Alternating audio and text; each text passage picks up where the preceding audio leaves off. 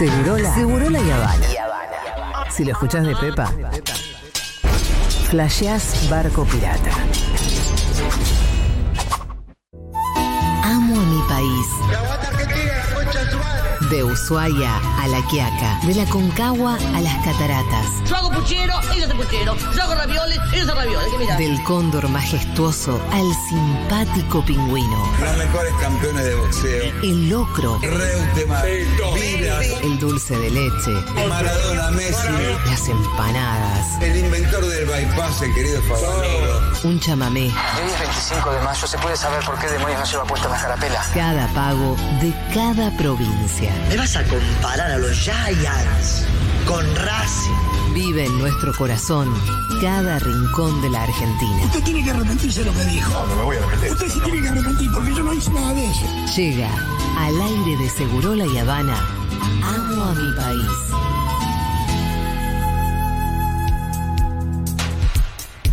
Hoy en Amo a mi país nos vamos de escapada.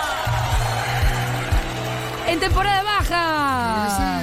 Así es, armamos las valijas, guardamos el poncho, la lonita, la riñonera, el protector solar y nos vamos a conocer los lugares más espectaculares de la República Argentina. Hoy haremos un poco de turismo rural por los relieves montañosos del norte.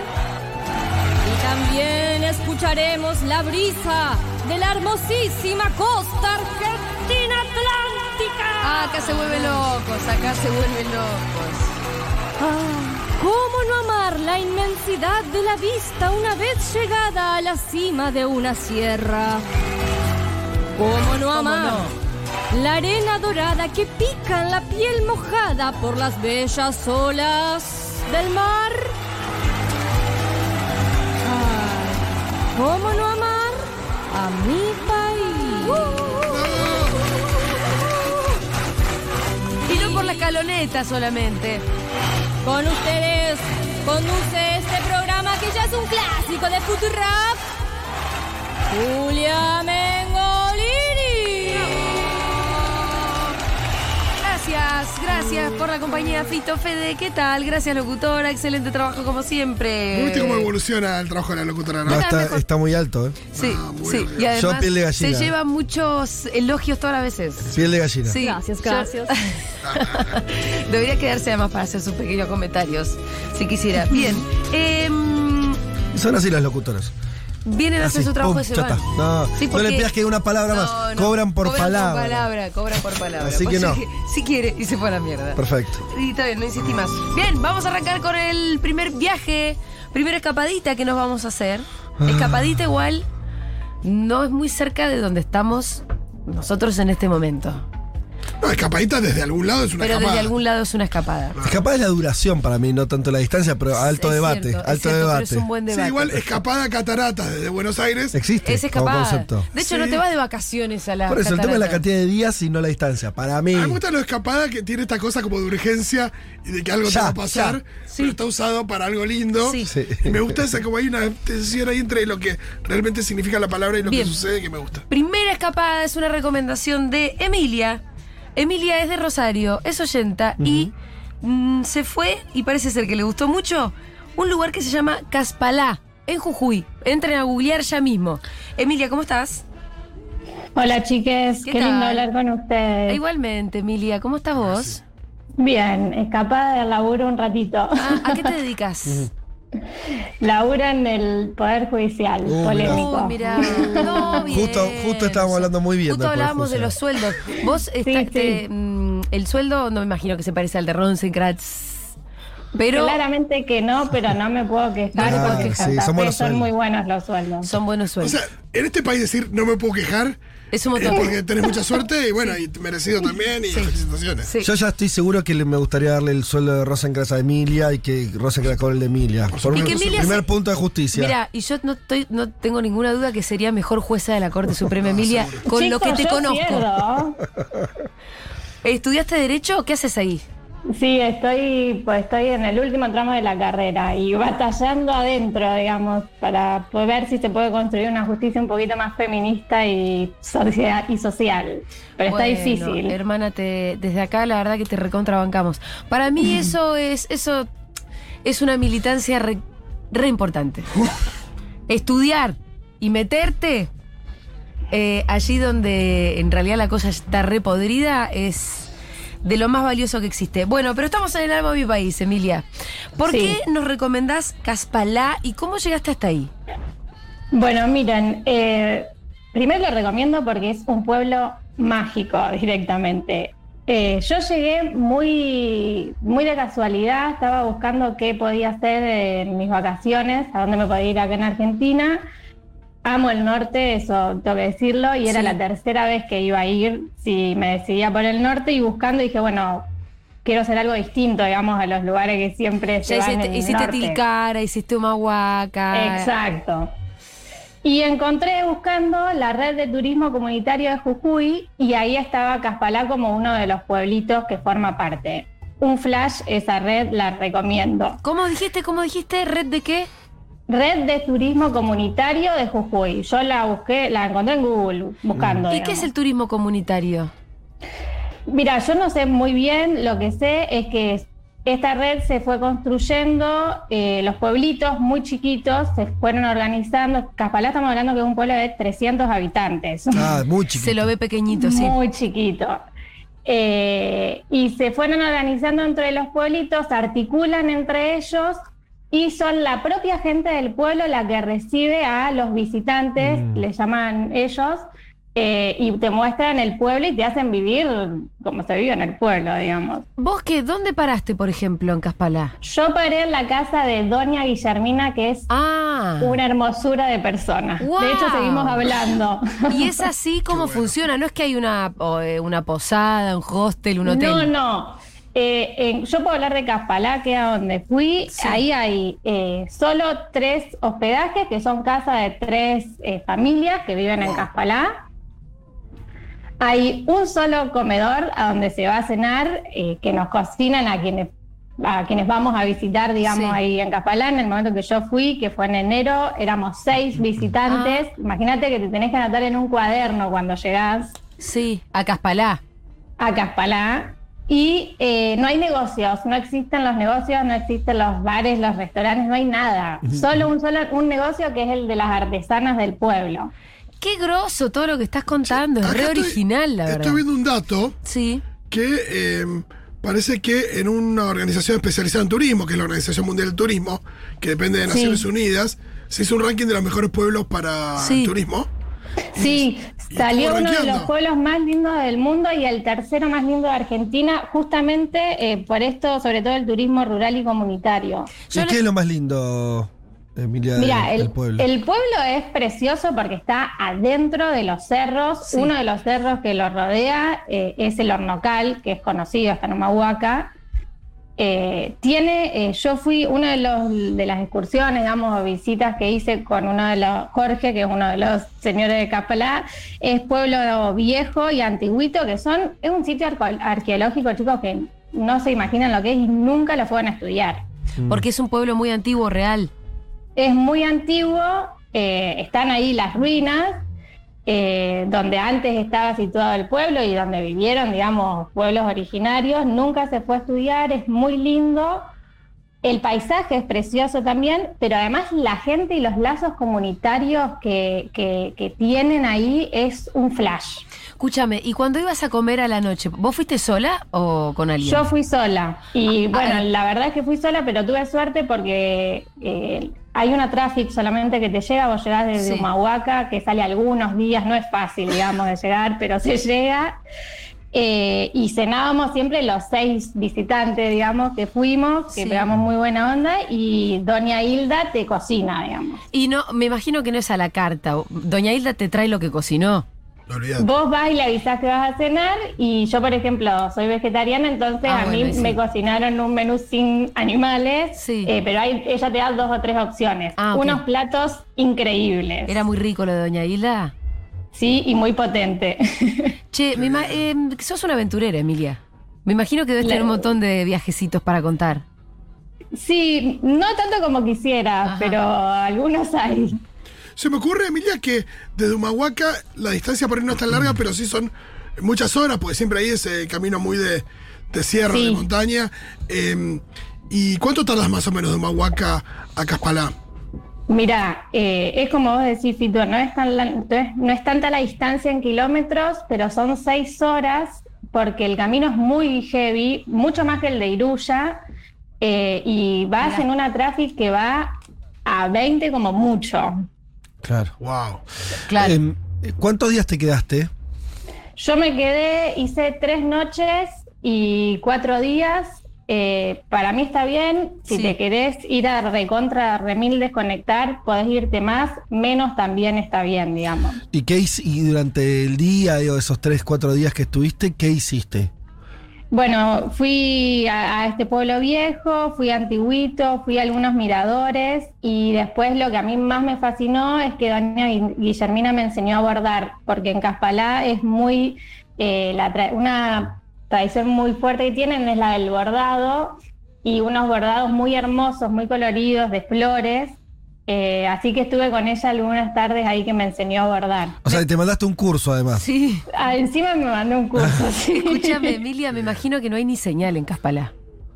Eh, hay muy poquita Sí. en algún momento de- del día, eh, porque ahora con esto de que ganar, que sal- no sé si era un concurso, digamos, pero sí que salieron, fueron reconocidos por la Organización Mundial del Turismo, están un poquito más eh, organizados, Sí. entonces pusieron alguna antena de Wi-Fi y estimo que por la escuela para el- la pandemia también, Claro. pero es un ratito que tenés. Claro. Lo decía sobre todo porque te imaginaba bordando. Y hablábamos más temprano con los pescadores y como eh, son actividades que son muy de contemplación donde realmente vos no puedes estar agarrando el teléfono. Porque No, tenés no, las manos cero. ocupadas y la cabeza además metida en esa actividad que es, bueno, eso, absolutamente... eh, em, que- que es- no sé cuál sería la palabra, pero, pero que tenés que estar pensando en eso, es como es muy artesanal el bordado además. Sí, y, y a mí lo que me gustó mucho de esto también fue que las conversaciones que tuve con doña Guillermina fueron muy hermosas. ¿De qué hablabas Eh, con doña Guillermina? Ella me contó cómo fue, cómo se fue organizando el pueblo, cómo le fue cambiando a ella también mucho eh, la vida y lo empoderada que está desde que ella tiene su hospedaje y, y recibe gente y como que se hace intercambio. eh, no sé, la verdad que para mí fue muy, muy linda toda la experiencia, muy, muy, volví muy conmovida, digamos. ¿Nos podés volver a explicar cómo había que hacer para poder ir a Caspalá? Sí, eh, se llega desde Humahuaca, hay una traffic solamente que te lleva, pero si vos entras a la red de turismo comunitario y Eso. sacás el, te comunicás con eh, algunos de los que ahí aparecen como anfitriones, ellos te van pasando los contactos. El contacto del de la traffic es eh, Ezequiel se llama, pero te lo pasan ellos. Sí, hay que tener paciencia con eh, los tiempos para que te respondan porque son otros tiempos. Claro. Claro, no, te, no es que todo así, ay, dale, pum, pum, pum, pum. Me acuerdo de. Tranquilo, vos vas a ir a Caspalá, no vas a ir a New York City. Acuerdo- Así que Claro. tranquilízate. Hay que ver cuándo te quieren recibir. Claro. Me acuerdo de Julita estando con vos re locos, eh, yendo a comprar algo en, en algún En Purmamarca. en Puro Marca y que los dos flashamos que estábamos hace tipo un día entero en el local. Sí, nos atendían con mucha parsimonia. Y viste que el tiempo se te alarga mucho cuando estás loco y sobre todo cuando son tus primeros porros, digamos. Sí. Eh, te mandamos un abrazo enorme, Emilia. Gracias chicos, un beso. Abracito. Me acordé de otra cosa que había unos niños con, un glo- con unos globos en una esquina y nos dieron mucho terror. Sí, también. Pero es que habían to- tomado LSD, boludo. No, pero no, los primeros porros te mucho pegan no, medio así, Sí, ¿viste? y mucho porro en ese viaje, muchísimo. Claro, Pero pero, además te- con 18. A los 18 años todavía, sí, no, te- no. todavía tenés paranoia, Sí, sí, sí. te- hay cosas que te dan miedo, el tiempo se te pasa muy largo, como que todavía no sabes, bueno, un poco como te pasa a vos. Como que todavía hay algo que no, tu cabecita no termina de, de entender. Sí, no me no tengo por suerte no me da miedo ni que- tengo, No. pero sí sí que están muy exagerados los síntomas. No, esto de sentir que estás hace, que Mil estábamos hace años. cinco horas y los dos nos pasó lo mismo, fue como. Y fueron tres minutos o cinco. Sí. Bueno, muy bien. Che, están por, eh, se está por lanzar el previaje 3. Claro que sí. eh, Así que vamos a estar muy atentos para darles esa información, ¿eh? del previaje 3, este, una de las políticas más exitosas de este gobierno, hay que decirlo.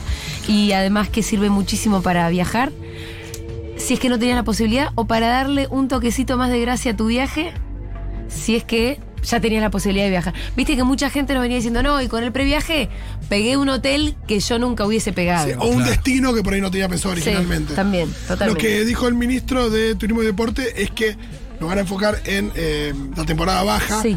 Como para que haya más previsibilidad, pues la idea era dar, darle previsibilidad al sector Claro. y acá previsibilidad Sí. respecto de. Durante eh, epo- todo, todo el año. para que claro, haya para que no todo sea año. todo tan estacional, Claro. sino Y, la para. y- y- y es un sector que pueda facturar durante todo el año, me parece muy bien también, que lo enfoquen así. Qué loco. Me quedo pensando. No, que estaría bueno que haya como una guía, algo de, de destinos locos, eh, distintos de la Argentina que no sean Sí. los clásicos. que no como sea este la que- Lonely Planet. ¿Sabes que yo la verdad debería haber algo así. No mí lo hay, creo. a mí me hubiese gustado hacer lo siguiente. No sé qué opinan ustedes los oyentes. A mí me hubiese gustado que en todos los amo mi país Sí. yo haber tomado nota. Claro. Y entonces tener ahora un registro. Sí. Sí. Pero eso podría ser reemplazado por algún tipo de libro, de guía, de viaje de la Argentina hecho ahora. Una no sé, guía del trotamundo, pero no tiro. hecha por extranjeros. No, para No, nosotros. de argentinos para argentinos. Para ver a dónde ir, a qué recorridos hay. Tal vez un próximo proyecto de edición en Futurock. No sé. Hay que ver qué opina la gente. cómo surgen las ideas. ¡Che!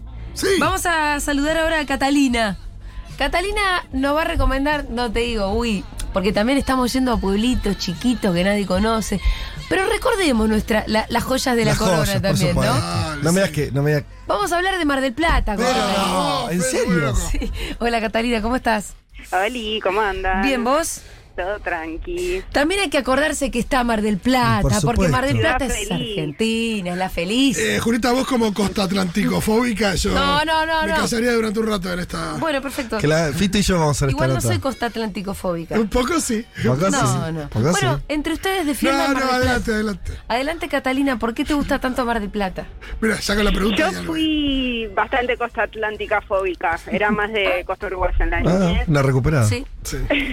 Pero yo voy siempre a Mar del Plata en invierno, no te la toco en verano.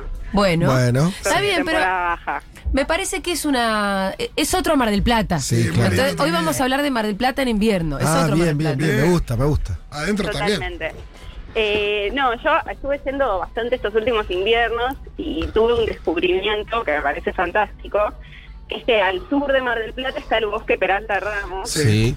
que es el bosque de la familia oriunda de Mar del Plata, y es un lugar como muy loco porque es un bosque, parece como una gran reserva natural, pero es un barrio residencial, o sea, está lleno de casas que se pueden alquilar. Y es como una maravilla, porque es como estar medio en Mar de las Pampas, Mm. como una costa más tranquila, de árboles, hay perritos, gatitos, todo tipo de animales. Y después, a 10 minutos en auto, estás comiendo churros en Manolo. Claro, si querés una peatonal en serio, la tenés, ¿no? Como, porque Mar de las. Pampas es muy lindo, mucho bosquecito, pero no tenés la peatonal. No, claro. No tenés. No es- tenés un casino. Claro. Entonces, nada, el bosque es un lugar hermoso. Yo conseguí, eh, así como surgiendo por la- lo- las webs de alquiler, Airbnb, Booking, todo eso. Y mi tip sería como hablarle después en privado a la gente y preguntarle si se la alquilan por fuera de la plataforma y todas esas cosas Mm. que siempre terminan siendo como más caras. Sí. Y la gente se suele copar y en el bosque es un lugar hermoso, es gigante, o sea, te puedes perder, hay como varias plazas dentro del bosque y en la entrada hay una casita de té que se llama la cabaña del bosque, típica así casita de té que venden cosas dulces Sí. y es riquísimo. Hay, de hecho, hay varias, o por lo menos yo hace un rato que no voy, pero había varias casas de té. Eh, está esa de la entrada, pero hay otras más. Es como, es una de las características que tiene, es esa, esa cosa de tener eh, casa de té que están buenísimas Tam- para, para hacer una merienda ahí. También hay feria de artesanos, ¿o no? Exacto, sí, También. hay cosas divinas. Y después, como es mi, mi, mi tour invernal, todo se basa básicamente en la comida. Sí, Eh, está muy bien eso.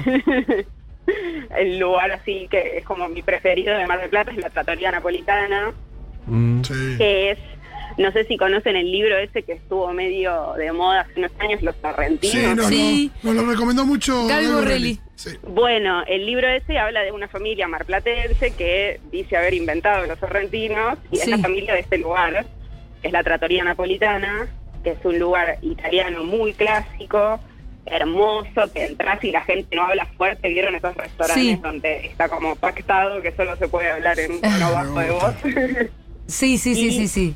y tienen unos sorrentinos que son diferentes a cualquier sorrentino que hayan probado en, en su vida, básicamente. O sea, hay que ir a comer los famosos sorrentinos que supuestamente inventaron ellos mismos. Y leer el libro de. Virginia Higa y adentro todo. Y si les contás que leíste el libro, se te sientan en la mesa, te charlan, te cuentan toda la historia de la familia, es como toda una maravilla. ¿Y por qué no meter un chichilo, no? Yo una vez en Chichilo vi por primera vez eh, algo que creo que vi una, una única vez, pero que fue increíble, que fue un tipo que se sentó, eh, desplegó tipo, nada, pues, dejó la billetera, la llave del auto, no sé qué, y apoyó un tarrito de patalgina al lado del plato. En Chichilo, eh, increíble. Preparó sus ir, cosas. claro, este, hay que estar preparados. ¿Cuántos días fuiste? Eh, yo estuve cinco días. Ahora estoy intentando volver a irme en el feriado este de junio. Y estuve en el verano pasado, en el invierno pasado cinco, cuatro o cinco días. sí. Escúchame, Cata, me pareció escuchar que vos estabas como tendiendo a alquilar casa como por ahí. Sí, Porque en baja temporada me imagino que es más accesible. En baja temporada es más accesible, exacto. O sea, yo me metí ahí en las plataformas y le hablé después por fuera Sí. a, a la señora a la que alquilé, Sí. Nadia, le mandamos un beso. Sí. Y ahora ya Nadia me manda por WhatsApp, me va avisando. Ah, ya tenés Claro. casa ahí, ya tenés casa. está, sí. Entonces está bueno ¿Te tocó lluvia, te tocó viento, te tocó un buen clima? Porque en invierno en Mar del Plata, bueno, puede ser un poco. Puede ser extremo. fresco. Lluvia no, pero sí, fresco, helado, hay que sí. ir abrigado. ¿Hiciste igual caminata por la playa con frío, que es muy lindo? Hicimos caminata por la playa, además a mí me gusta mucho como más las playas del sur, Mm, Punta Mogotes, El Claro. Faro, como más esa zona. Después, o sea, la, la Bristol es linda, pero es como para estar un rato y, y huir rápidamente. Eh, y toda la zona del Faro, yo la- el verano pasado fui, que el invierno pasado fui, y la zona del Faro está como un espacio de memoria que estaba cerrado, Sí. estaba como medio abandonado, me dio como pena. Esperemos que esta vuelta esté abierto. Bien, bueno, Cata, eh, esto, Mar del Plata en invierno, se va a comer rico, a tratar de pegar una casa mejor en el bosque. Exacto. En el bosque y, cami- y llevar mucho abrigo al mismo tiempo. Y el patalgina. Y el patalgina. Te agradecemos un montón. Te mandamos un abrazo enorme. Dale, beso grande. Muy bien, bueno, esa era Cata que nos recomendaba Mar del Plata en invierno. Con Qué quien lindo. yo si estuve en Mar del Plata fue solamente fuera de temporada gracias a que me llevó Fito. Sí, no, igual en no, verano es, es, es la mejor ciudad del mundo también. Sí, pero es verdad que nosotros Pero fu- bueno. fuimos mucho marzo, mucho julio Octubre. y mucho octubre, mucho Octubre es lindo. noviembre, Festival Sí. de Mar del Plata. Sí, festival. Eso también siempre garpaba. Pero un buen enero, o sea, oh, estar el 8 de enero en Mar del Plata. Es, es hasta las bolas, argentino, ¿no es cierto? eh, con, eh, cagado de calor. A mí me mata en Mar del Plata que hay un hotel que se llama Miami y que nunca voy a entender cómo le ponen Miami a un hotel en Mar del Plata. Por eso, para eso andate a Miami realmente. No, bueno, por una carpa, una carpa. Eh, Vamos a tener que ir, Julián. Llevar a Rita. No, en enero no. Una temporada, una en carpa. enero no, en enero no. Este fue otro Amo a mi país.